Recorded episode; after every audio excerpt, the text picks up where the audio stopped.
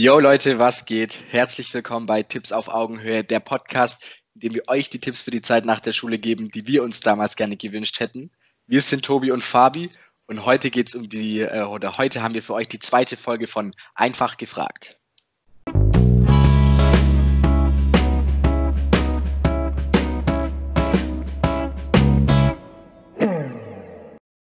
Ja, hallo, auch noch ein herzliches Grüß Gott von meiner Seite. Ähm, wir haben jetzt äh, das letzte Mal schon mal angefangen, uns gegenseitig zu interviewen mit einer Frage, die uns damals auch brennend studiert hat, äh, brennend interessiert hat vor dem Studium. Die, also die hat uns nicht studiert, sondern die hat uns interessiert. Und wir haben wieder jetzt jeweils eine Frage vorbereitet, mit der wir den anderen sozusagen blind konfrontieren und der andere muss dann quasi aus dem Stegreif Rede und Antwort stehen dazu. Ich weiß nicht, Fabi, soll ich anfangen mit der Frage oder möchtest du anfangen? Du hast gerade so gut geredet, dann kannst du ja auch gleich anfangen mit der ersten Frage. Also gut, meine Frage ist, was hältst du, beziehungsweise was für eine persönliche Beziehung hast du zu dem Thema ewig studiert und trotzdem nichts können?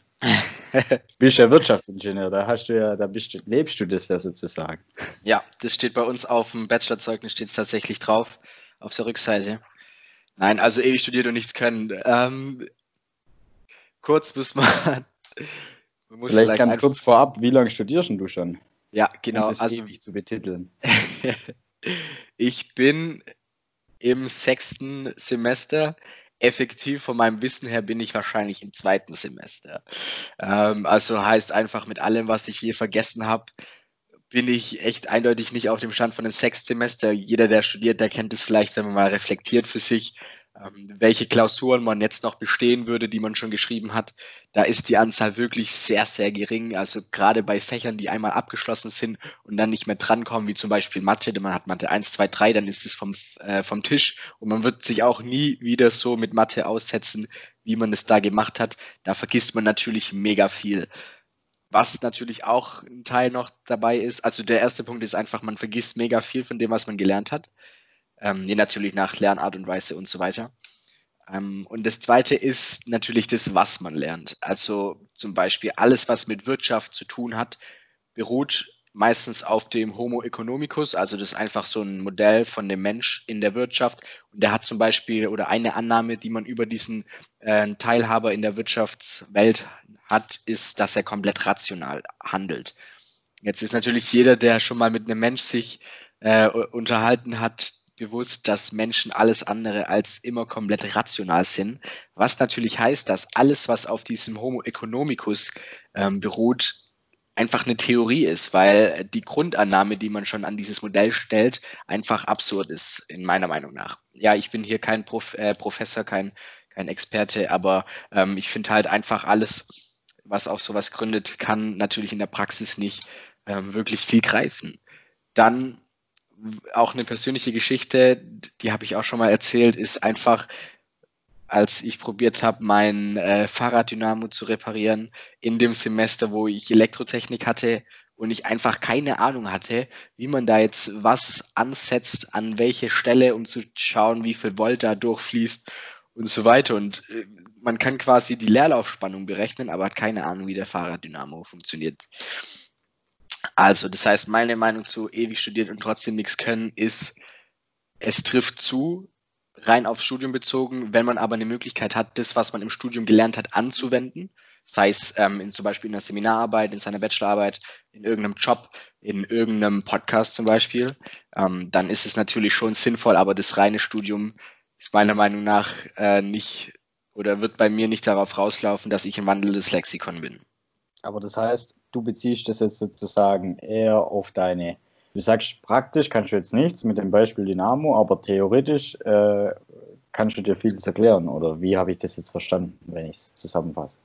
Ich finde halt so, die Theorie, die wir lernen, ist nicht realitätsnah irgendwie.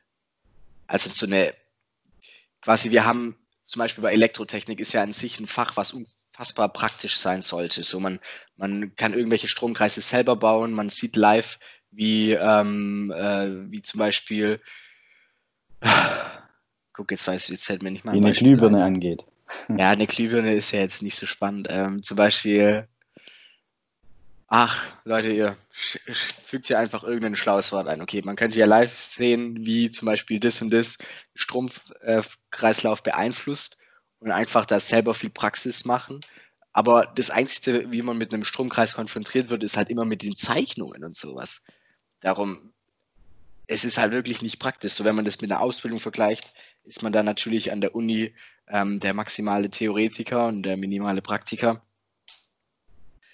Ja, so habe ich das gemeint. Einfach, ich, ich glaube wirklich so, böse, also böse gesagt, kann man, ist das Studium perfekt, wenn man schlau daherreden will und dann andere die Arbeit lassen möchte. Natürlich jetzt nicht auf den Einzelnen bezogen, einfach nur sehr überspitzt gesagt. Da gibt es natürlich meinst, auch sehr gute Ausnahmen. Äh, also du meinst quasi, dass man einfach immer mitreden kann, man hat schon mal irgendwie jedes Schlagwort gehört. Man kann dann zum Beispiel, wenn man keine Ahnung vom Strom hat, kann man einfach sagen, äh, U ist R mal I. Und ja. man fühlt sich dann trotzdem irgendwie bestätigt oder jeder denkt, wow, der, der denkt ja doch auch noch mit. Ja, das ist es. okay. Das ist es. Ah, gut. Ja, was ist deine Meinung so zu dem ganzen Thema? Vielleicht willst du auch kurz was dazu sagen.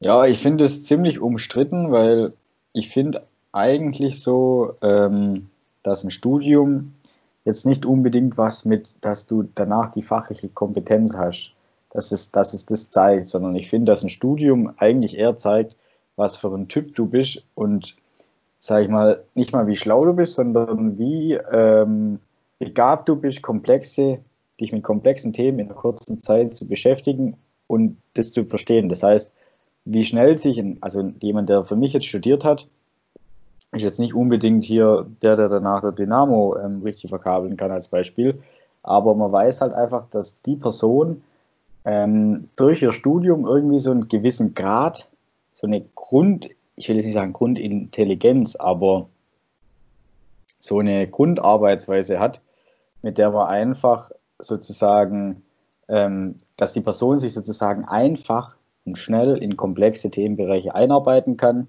und die dann auch wieder weiterverwerten oder, oder weitergeben kann. Das ist so meine Definition vom Studium. Ob du dann jetzt am Ende keine Ahnung, Physik studiert hast oder ob du Geologie studiert hast oder Medizin studiert hast, du hast halt immer so ein Stück weit bewiesen, dass du dir in einer kurzen Zeit, also Prüfungsphase, den Stoff angeeignet hast und den auch anwenden konntest, Prüfung. Und das ist so für mich eigentlich die Definition von ewig studiert und trotzdem nichts können. Ja. Aber es ist halt auch irgendwie krass, oder? So, dann geht es ja im Studium mehr darum, nicht das also es geht weniger um die Studieninhalte als eher um das, um die Arbeitsweise. So, also gibt's, gäbe es nicht eine bessere Möglichkeit, ähm, seine Arbeitsweise unter Beweis zu stellen, als sich mit irgendwelchen äh, n-dimensionalen Räumen in Mathe rumzuschlagen, sozusagen. Also das Indirekte wird ja dann viel mehr betont, wie das, was man direkt macht. Ja, das ist eine gute Frage, aber ich finde, das ist ja ein Stück weit auch ich meine, das Einzige, was er im Endeffekt wieder zählt, ist der Abschluss. Das heißt Bachelor of Bum Bum Bum. Das, was wir jetzt ja auch schon ein paar, ein paar vorgestellt haben.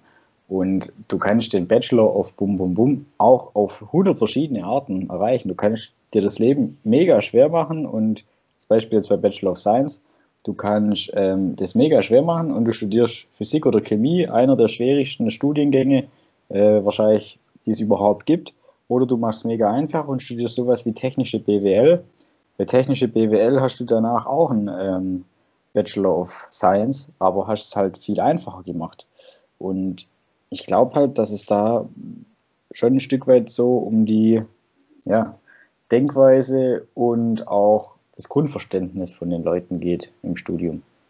Aber ja. gut, da können wir noch ewig drüber reden. Was wäre denn deine Frage, Fabi? Ja, stimmt, genau. Meine Frage an dich wäre, ähm, kurz zu Tobis Hintergrund. Tobi war ein äh, mittelmäßig guter Schüler, der es dann geschafft hat, ein sehr gutes Studium zu ähm, oder einen sehr guten Abschluss zu bekommen. Wer da einfach nochmal kurz nachhören möchte, wie es dazu kam und auch was die Wendepunkte waren, der kann gerne nochmal kurz in die Folge zu, wer wir eigentlich sind und warum wir das machen, reinklicken. Da stellen wir uns auch kurz vor und Tobi erzählt die Geschichte. Genau, die Frage, die ich an dich habe, ist, welches Problem hat dich am Studium, also was war dein größtes Problem, mit dem du im Studium konfrontiert worden bist und wie hast du es gelöst und wie hätte man es quasi erst gar nicht dazu kommen lassen? Also mein größtes Problem im Studium war, das habe ich glaube ich auch schon mal erzählt, dass ich durch die Orientierungsprüfung geflogen bin. Das heißt, ähm, jedes, jeder Studiengang hat ja immer ein, zwei, drei, vier Orientierungsprüfungen. Beim Maschinenbau waren das genau zwei Stück, einmal Festigkeitslehre und einmal Konstruktionslehre. Und man muss sozusagen die Orientierungsprüfung, das haben wir glaube ich auch mal ein Video gemacht, ähm, man muss die bestehen. Und wenn man die nicht besteht, dann fliegt man sozusagen im dritten Semester raus. Dann war es das einfach. Das heißt, man hat zwei Versuche. Wenn man das jetzt zum Beispiel im zweiten Semester anfängt und dementsprechend ist das ganze Studium auch schnell vorbei, hat eigentlich Vorteile, weil die Orientierungsprüfungen sich sozusagen immer auf das Fach beziehen. Das heißt, ähm, das sind die fachaffinsten Fächer, die ihr sozusagen im Studium bekommt. Und die zeigen euch sozusagen, hey, sag mal, ihr seid jetzt geeignet für den Studiengang X oder eben nicht. Das ist die Rückmeldung. Und die wollen eben damit gerade so, Langzeitstudenten, so Langzeitstudenten wie jetzt zum Beispiel der Fabi einfach, sag ich mal, vorab aussehen. Ne, Spaß. Ähm, und mein Problem war eben, ich habe auf die, also die eine Orientierungsprüfung, ähm, Festigkeitslehre, das war, da konntest du ewig viel drauf lernen. Du konntest dich vorbereiten und machen und tun.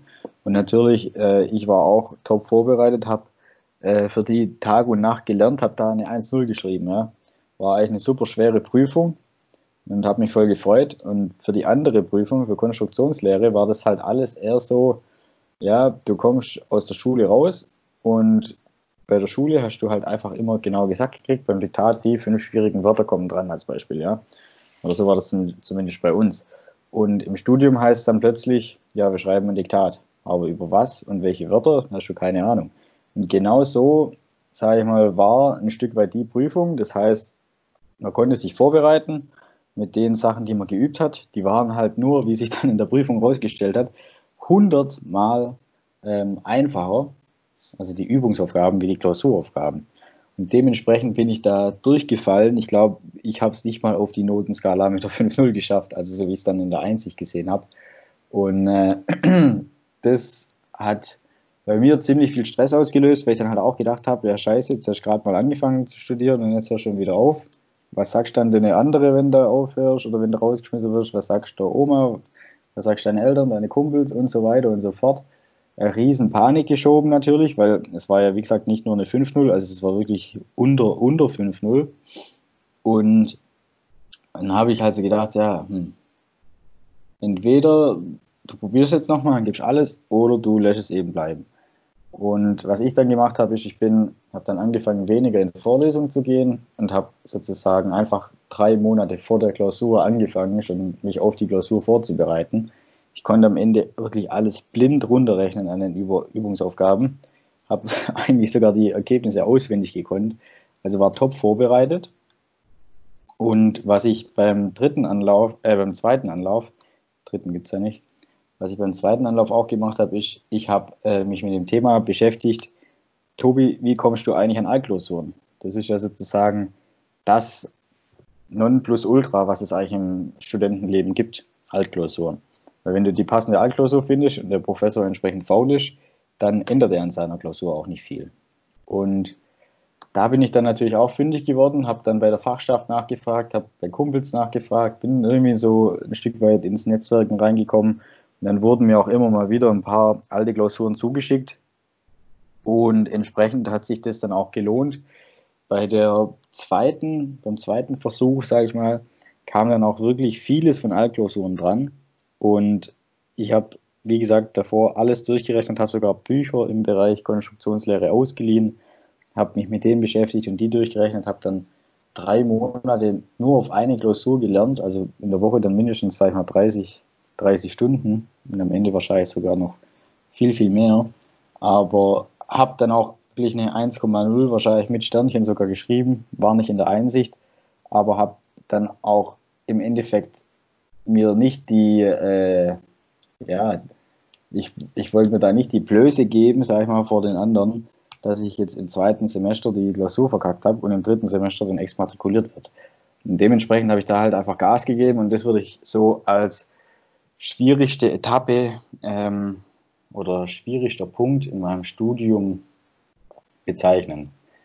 Ähm, was vielleicht sonst noch schwierig war, aber jetzt sage ich mal nicht vergleichbar mit dem Punkt ist, ähm, man kommt dann irgendwann so ein Stück weit, sage ich mal, aus dem Grundstudium raus.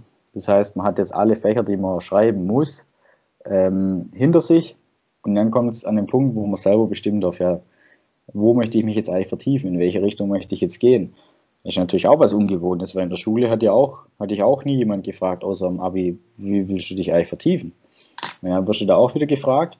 Und ich habe mich dann auch zuerst vertieft in Richtung X, also in Richtung, ähm, das habe ich ja schon mal gesagt, in Richtung Agrartechnik. Und was ich dann gemerkt habe äh, im Bachelor ist ja, wenn du die Vorlesung jetzt schon im Bachelor hörst, dann kannst du dich im Master gar nicht mehr drauf ähm, spezialisieren. Das heißt, du verbaust dir sozusagen die Zukunft, wenn du es zu früh hörst oder zu früh die Fächer schreibst.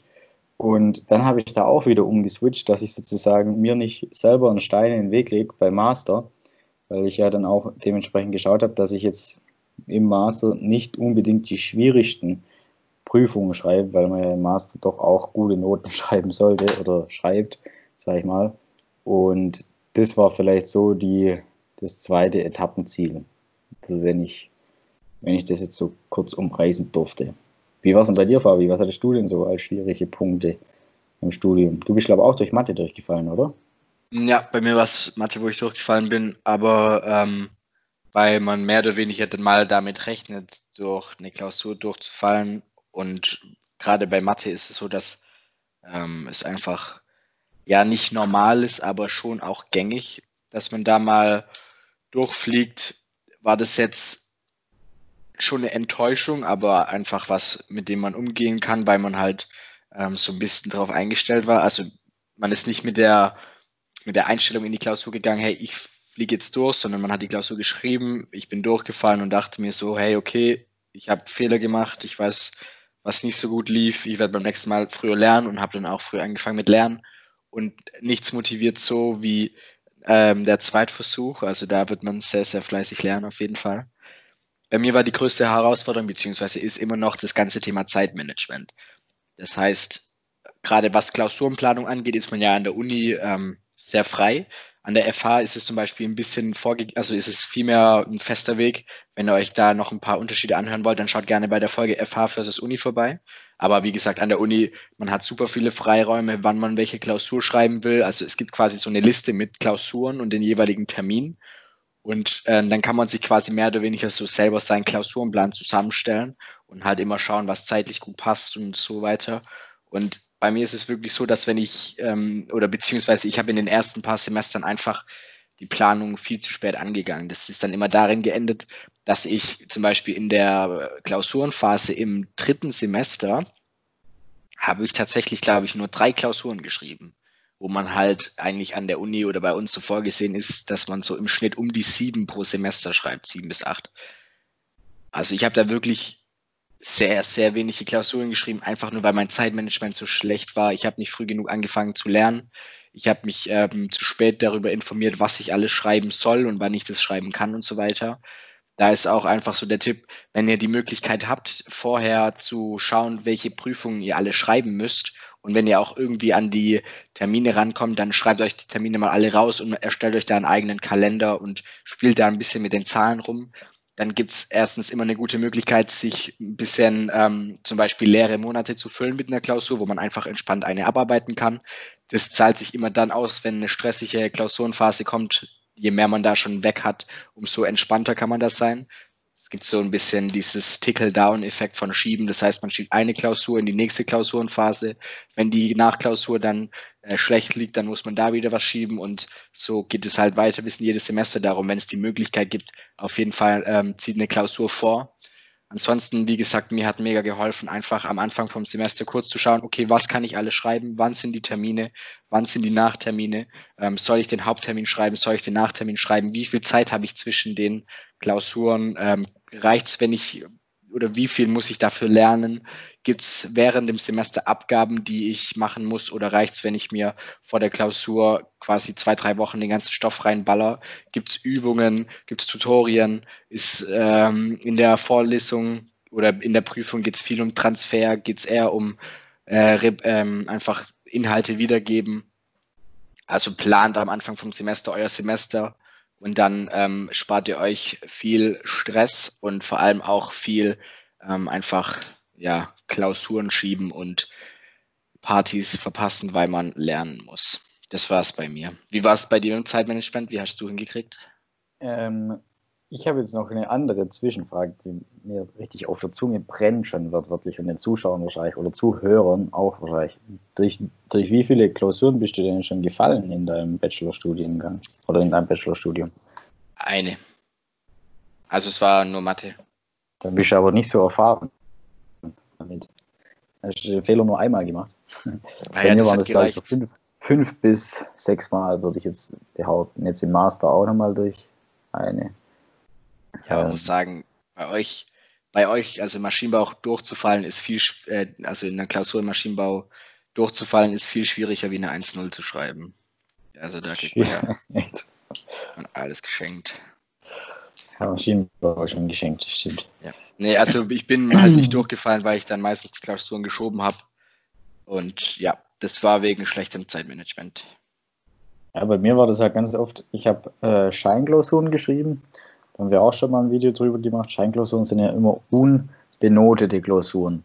Und bei Scheinklausuren ist es ganz oft so, dass man einfach gar keine, ja, man hat schon eine Motivation, das zu bestehen. Aber dadurch, dass er sozusagen die Note nicht zählt, will man sich ja auch nur so gut wie nötig und so wenig wie möglich darauf vorbereiten. Und dementsprechend ähm, war das bei mir immer das Verhängnis, dass ich dann teilweise Physik war. Das, das war bei uns ein Schein, habe ich glaube ich beim vierten Mal erst bestanden. Und ja, das ist halt immer so, die Faulheit siegt. In, in dem Fall. Was war denn, was war gerade noch deine Frage, Fabi? Genau wie du es mit dem Zeitmanagement gemacht hast. Zeitmanagement? Ja. Also ich habe das so gemacht, dass ich ähm, im zweiten Semester habe ich einen getroffen, der im der zwei Semester weiter war wie ich. Und der hat mir halt immer davon erzählt, wie schlau es ist. Also er hat es nicht gemacht, aber wie schlau es wäre, die ganzen Scheinklausuren vorzuziehen, weil man ja, wie gesagt, keine Note dafür bekommt. Das heißt, man kann auch unwissend sozusagen die Klausur schreiben, kann auch einfach nur reinsitzen und die Klausur sozusagen abschreiben und hat dann sozusagen eine Top-All-Klausur. Und das habe ich dann irgendwann angefangen. Das heißt, im zweiten Semester habe ich dann alle Scheine, die ich im ganzen Bachelor noch vor mir hatte, angemeldet, habe mich da reingesetzt, bin wie gesagt auch oft durchgefallen, aber es hat dann doch auch das ein oder andere Mal geklappt. Also komplett ohne Vorlesung, ohne Vorbereitung, irgendwas einfach rein. Man darf ja bei manchen Klausuren bei der Uni auch einfach alles mitnehmen, was man will. Und dementsprechend hat es dann auch immer wieder geklappt. Ähm, das fand ich eigentlich relativ nützlich, muss ich sagen. Wobei es jetzt ja auch, ja, kommt immer darauf an, was für eine Strategie man hinterm Studium verfolgt. Aber zum Thema Zeitmanagement, ich habe mich da eigentlich schon immer relativ gut durchgemogelt, muss ich sagen. Ich habe immer so einen kleinen, ich bin noch sehr, sehr altmodisch unterwegs. Ich habe so einen kleinen Tischkalender mit Papier und immer wenn am Anfang vom Studium die ganzen Termine rauskamen mit Prüfungsanmeldungen und so weiter und so fort, habe ich meinen alten Kalender rausgeholt, habe genau an dem Tag, wo die Prüfungsanmeldung sozusagen abläuft oder letzte Tag ist, das aufgeschrieben, eine Woche vorher auch aufgeschrieben und hatte dementsprechend eine Notiz, sage ich mal, wann ich die Klausuren jetzt anmelden muss. Und das hat immer super geklappt. Ich habe das nie verpasst, die Klausurenanmeldung, habe eigentlich immer das geschrieben, was in dem Semester vorgesehen ist, auf die Scheine eben. Die habe ich entweder vorgezogen oder entsprechend lange halt wiederholt. Ähm, ansonsten habe ich halt auch geschaut, zum Beispiel, dass ich manche Klausuren vorziehe, um sozusagen die Bachelorarbeit stressfreier zu schreiben. Das heißt, ich hatte keine Lust, meine Bachelorarbeit zu machen und parallel noch für Prüfung zu lernen, weil dann entweder das eine oder das andere nicht klappt. Und solche Sachen muss man sich sage ich mal, im Voraus auch immer ein Stück weit überlegen, wie man das eben selber organisiert, dass das Ganze nicht in einem Fiasko endet und man am Ende dann irgendwie alles geschrieben hat, aber nur die Hälfte bestanden hat. Da muss man sich immer einen Mittelweg suchen. Kommt natürlich auch immer darauf an, wie die Klausuren liegen. Also ich hatte ja, oder ich, ich habe im Bachelor ja einen Zeitraum gehabt von zweieinhalb Monate, in denen wir die Prüfung geschrieben haben, weil unsere Prüfungsphase so lang war. Und ich hatte halt leider ähm, nie richtige Semesterferien, aber habe eben vom ersten bis zum letzten Tag die Prüfungsphase immer komplett ausgereizt und mir die Termine natürlich immer entsprechend gesucht, dass alles passend liegt. Aber ich denke, zu dem Thema Zeitmanagement ähm, könnten wir euch auch mal noch ein Video machen, dass wir euch einfach ein paar Stützen, sage ich mal, geben, was wir für Fehler gemacht haben und was wir vielleicht auch für coole Sachen angewendet haben oder, oder was heißt für, ja, einfach was, was wir sozusagen als positiv aus unserer Organisation rausziehen und eben auch als negativ, um euch da in Zukunft eben auch die Organisation einfach zu erleichtern. Was hältst du davon, Fabi?